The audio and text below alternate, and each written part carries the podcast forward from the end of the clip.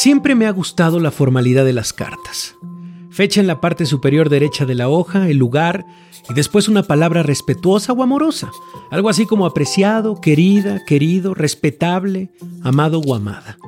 Hojas en blanco que se llenaban a mano o con el golpeteo de una máquina y se iban envueltas en sobres que llegaban a la puerta.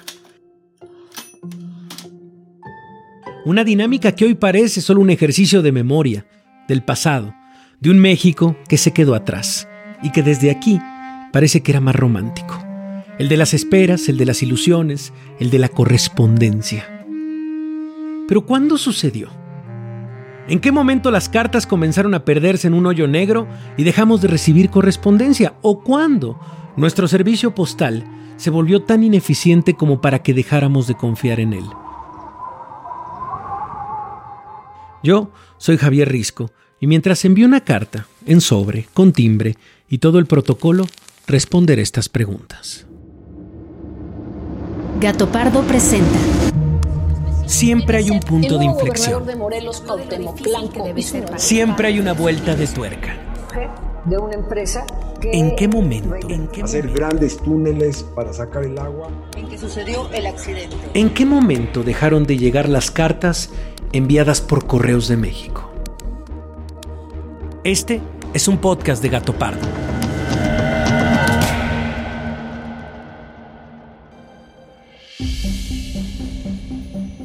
Mi abuela es uno de los pilares más sólidos de mi vida. Una mujer que tuvo influencia en lo que soy y seguramente también en lo que seré. Hablo con ella todos los días, pero hoy además quiero escribirle una carta y de paso poner a prueba la eficacia del correo mexicano. Ya tengo pluma y papel. Lichita, siempre te ha gustado escribir y a mí siempre me ha gustado leerte. La pasión por las letras viene de herencia directa. ¿Cuántas cartas escribiste en tu vida? Miles, ¿no? ¿Cuántas guardas? ¿Cuántas nunca enviaste? Todavía cientos se encuentran en libros que no volverás a abrir, pero que guardan celosamente tus secretos. Me detengo. Hay más, pero no contaré todo. No por el momento. Voy a la oficina de correos que se encuentra en la calle de Obrero Mundial en la Ciudad de México y la meto en un sobre rumbo a Poza Rica, Veracruz. ¿Qué pasará con ella? La encargada de la oficina me da los primeros detalles. Este, mire, eh, envío ordinario le salen 7 pesos, envío certificado le salen 16. ¿7 pesos? Bueno, la diferencia en costo con los servicios privados es significativa. Quiero probar la velocidad del servicio más básico. Ordinario le colocamos el timbrecito de 7 pesos y se va directamente al buzón de la persona y no podríamos saber estatus del envío. Le digo que va a Poza Rica de Hidalgo, Veracruz. Más o menos de 10 a 12 días hábiles de tarde. ¿10 a 12 días hábiles? ¿Por qué tanto?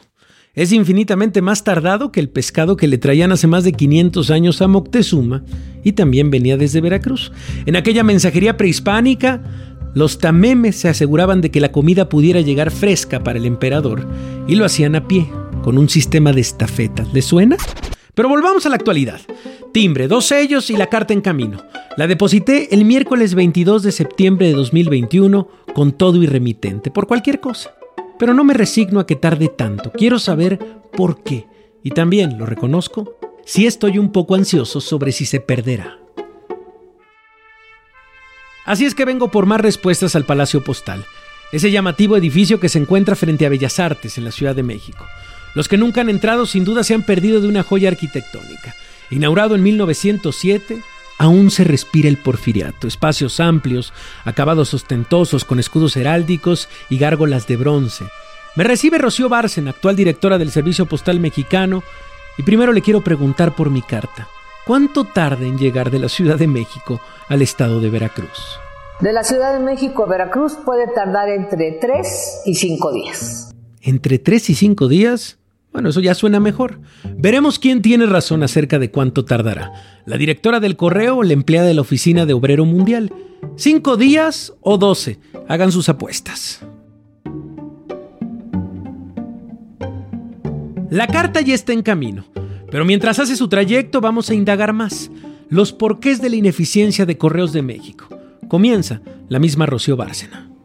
Desafortunadamente, ha habido un abandono al servicio postal mexicano. Entonces, estamos en una situación muy difícil, porque por un lado tenemos las fortalezas desde que se creó, que es, somos el único servicio que llega a las localidades más lejanas, al 97% de la población.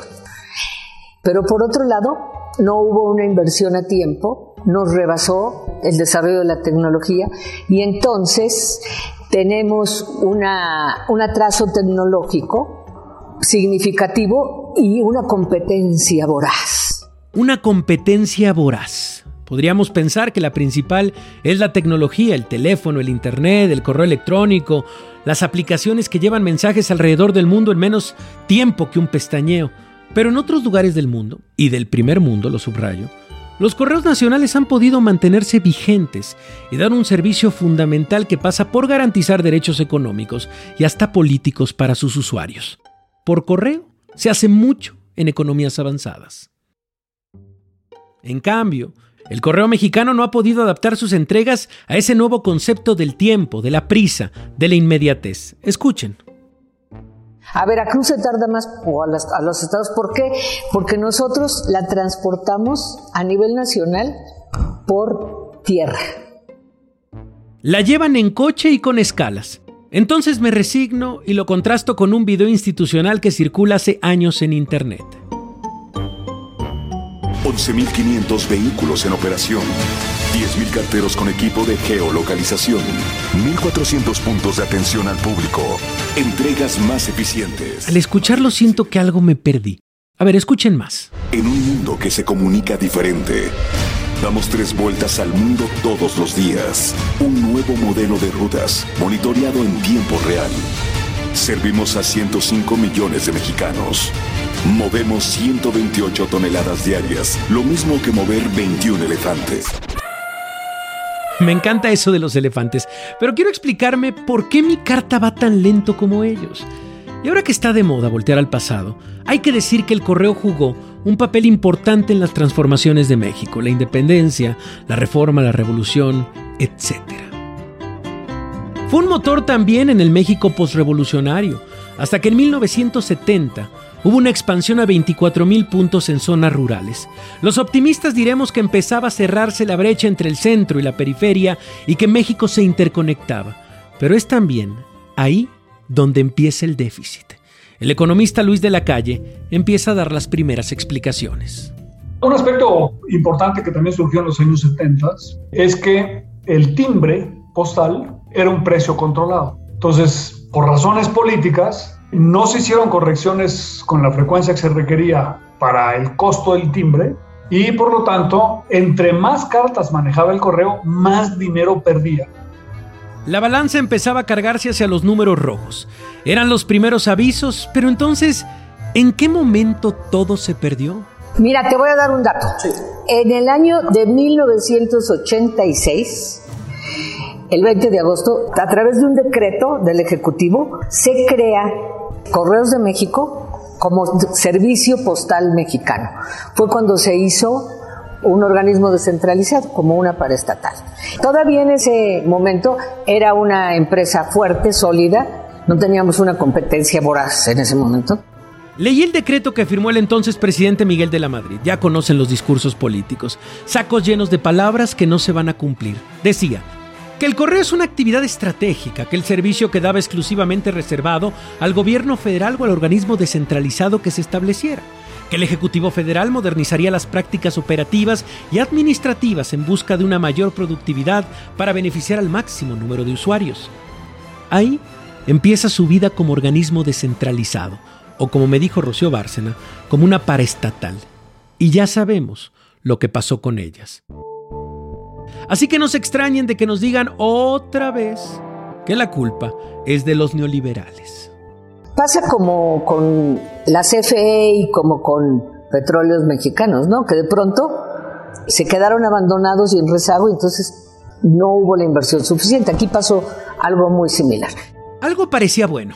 La constitución garantizaba que el correo era una actividad estratégica, pero al mismo tiempo quedaba también con una especie de camisa de fuerza que le impedía buscar presupuesto y tomar decisiones. Y entonces empezaron a llegar y tomar fuerza las mensajerías privadas. En 1976 se abre la primera oficina de DHL en México. Por ejemplo, Purificación Carpinteiro dirigió correos entre 2007 y 2008 y analiza el cambio que se dio a partir de los 80 y que le dejó una paraestatal prácticamente destruida. Correos de México se había sido abandonado de las manos de Dios. Era una empresa paraestatal deficitaria, es decir, más o menos tenía un presupuesto de 4 millones y medio y generaba ingresos de 2 millones y medio. Y comenzaron a acabarse los agujeros que ya no se pudieron tapar. Carpinteiro fue la sucesora de un nombre clave para entender la debacle del correo, Gonzalo Alarcón Osorio, director entre el 88 y 2007. Así es, casi 20 años en el puesto. Entre sus joyas encontramos que en 2002 su administración fue denunciada penalmente. Sí, denunciada por perder 12 mil cheques que venían a México desde la Oficina de Seguridad Social de Estados Unidos. Eran los cheques de pensiones para los braceros mexicanos. Una negociación binacional a favor de nuestros migrantes acabó en la desaparición de 12 mil cheques de como 400 o 600 dólares cada uno. Hagan cuentas. Pero también se sospechó que tenía vínculos con paqueterías privadas y fue señalado por otorgar concesiones para que proliferaran las empresas de logística en detrimento, por supuesto, del servicio postal mexicano. ¿Quieren más? Carpinteiro nos sigue platicando. Tenía un déficit. Y lo que sucedió a lo largo de los años era que cuando, por ejemplo, se hacían negociaciones sindicales para, por ejemplo, incrementos salariales, lo que se optó es, como no había presupuesto, no se le asignaba presupuesto a Correos de México, lo que hacían eran reducir las horas laborales. Entonces, en lugar de trabajar seis días a la semana, ocho horas cada día, yo cuando llegué se trabajaban cinco horas, cinco días a la semana y por eso se acumulan las cartas y paquetes para entregar. Todo eso en contrasentido del enorme crecimiento de la población. Las condiciones fueron caldo de cultivo para que el mercado hiciera el ajuste. México necesitaba correspondencia y logística a la altura de su crecimiento, y si las empresas privadas daban esa opción, pues hacia allá se movió una buena parte del negocio previsto exclusivamente para Correos de México. Luis de la Calle lo explica mejor. Es que la institución que tenía la ventaja inicial era el correo. El correo ya tenía a todos los clientes, ya conocía dónde estaban, tenía eh, sucursales en todo el país, no necesitaba una gran inversión para transformarse, pero por razones de corte político y por falta de visión, prefirió no hacerlo. Y es que nadie vio a tiempo lo del correo, ni los del PRI ni los del PAN. Otro golpe al corazón se dio en el gobierno de Vicente Fox. Solo en el primer año, entre tepocatas y víboras prietas, el presupuesto para el correo se redujo 13%. Al final del foxismo, ya se lo imaginan, 18% menos en la distribución de cartas. Así como, pues. Para agosto del 2009, Correos de México ya estaba demorando siete días para entregar una carta en cualquier lugar del país o sea, desde el momento en el que se envía hasta el momento hasta que se entrega. Y esto es a nivel tanto nacional como internacional, cosa que era inaudito, o sea, era imposible, o sea, la experiencia de todo el mundo era de que pues se mandaba una, por decir algo, le mandaban a alguien una postal de navideña desde Estados Unidos a México y se entregaba en mayo del siguiente año. Y hablando de eso, mi carta, Llevan más de cinco días que puso como límite la directora Rocío Bárcena y no llega. ¿Cuánto más tardará? Intentaré explicar la crisis que como usuario ya siento, preguntándole a los que día a día trabajan con las cartas, que por cierto se sienten muy orgullosos de pertenecer al gremio postal. Primero, Inés Monsalvo, quien es el último eslabón de la cadena. Es cartera desde hace 14 años en la zona centro y reconoce que si se trata de competir con los repartidores de las paqueterías privadas, está en franca desventaja. Sí, un poquito porque nosotros vamos solitos, vamos en una bicicleta, los vamos parando aquí y allá. Digo, también para ellos es difícil, ¿no? Porque el estacionarse en zona centro, pues no es como así como que tan tranquilito, ¿no? O sea, digo, para mí está perfecto la bicicleta, pero ya hay, hay, rutas que están muy, muy retiradas de la oficina, que llevan peso, entonces, pues sí, a lo mejor este, ellos hay unos vehículos muy pequeños que son con motor o eso, aunque fueran más grandecitos, sin el motor, pues dices, bueno, me puedo mover más fácil, ¿no? Y, llevar a lo mejor más paquetería y, y así. ¿Cuántas dificultades? Ellos tienen un aparatito donde ya les reciben súper rápido, ¿no? Fulano de tal, firman todo eso, porque el que tú este, les pidas su IFE o que, digo, es por seguridad de ellos y de nosotros, ¿no? Yo veo que ellos bajan y rápido, ¿no? Ya nomás anotan ahí su nombre o no sé qué anoten, y no es lo mismo, ¿no? O sea, estar registrando a lo mejor 10 recibos de Telmex que son en el mismo edificio y vas a pasar a dejar un paquete y todo eso, pues me llevo mi tiempo, ¿no? Escuchemos también lo que dice César Pinedo, un trabajador del área logística de las oficinas de Pantaco, un enorme cerebro que distribuye cartas y paquetes a todo el país. Necesito muchos vehículos. Tenemos carencia de vehículos, de tecnología, porque nuestros escáneres no son de lo mejor.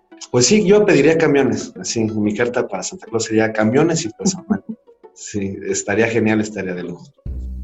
El personal ama Correos de México, pero la verdad es que las carencias han orillado a la institución a declinar ante grandes retos. Ahí les va. Aunque en 2006 lo intentó, para 2018, en la llamada elección más grande de la historia, el Servicio Postal Mexicano se declaró incapaz de mover el volumen de votos de mexicanos en el extranjero que se requería.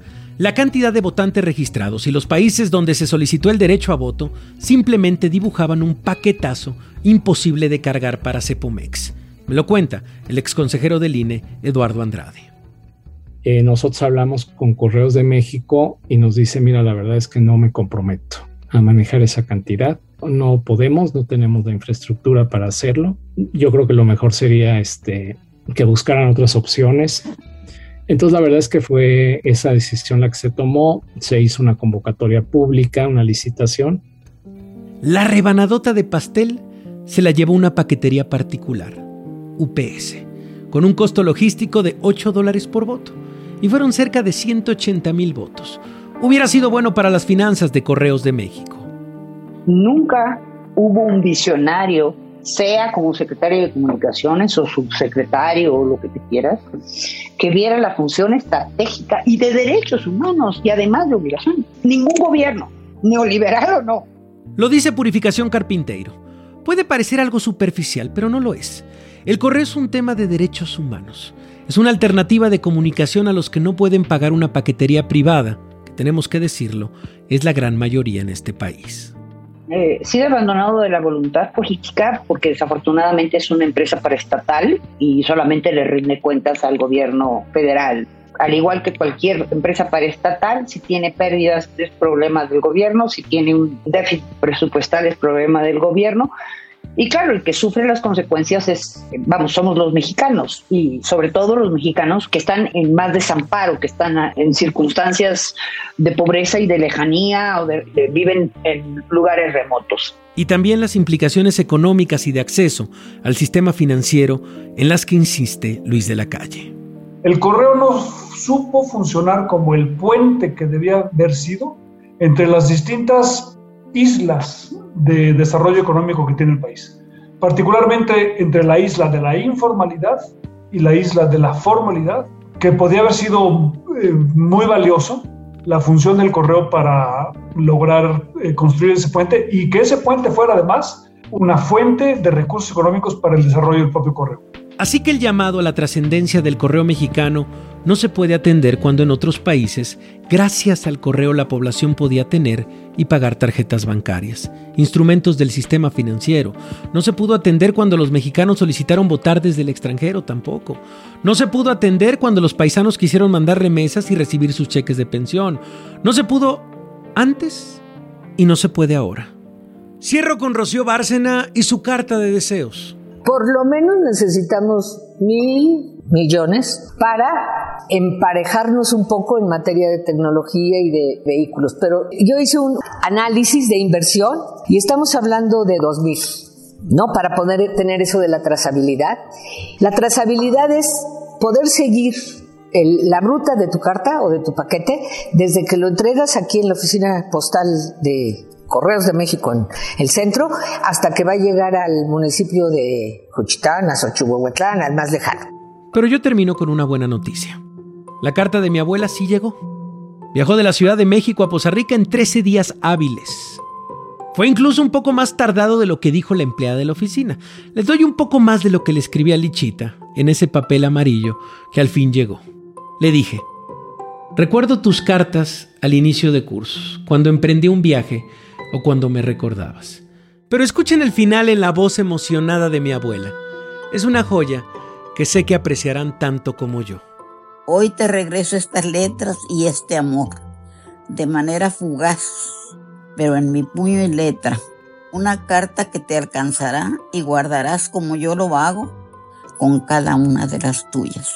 Recuerda siempre cuánto te amo.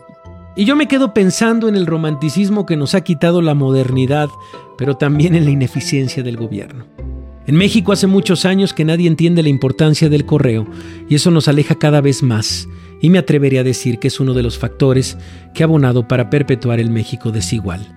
Podemos culpar al desarrollo estabilizador, a los neoliberales o a quien me digan, pero tampoco veo acciones de la cuarta transformación para recuperarlo.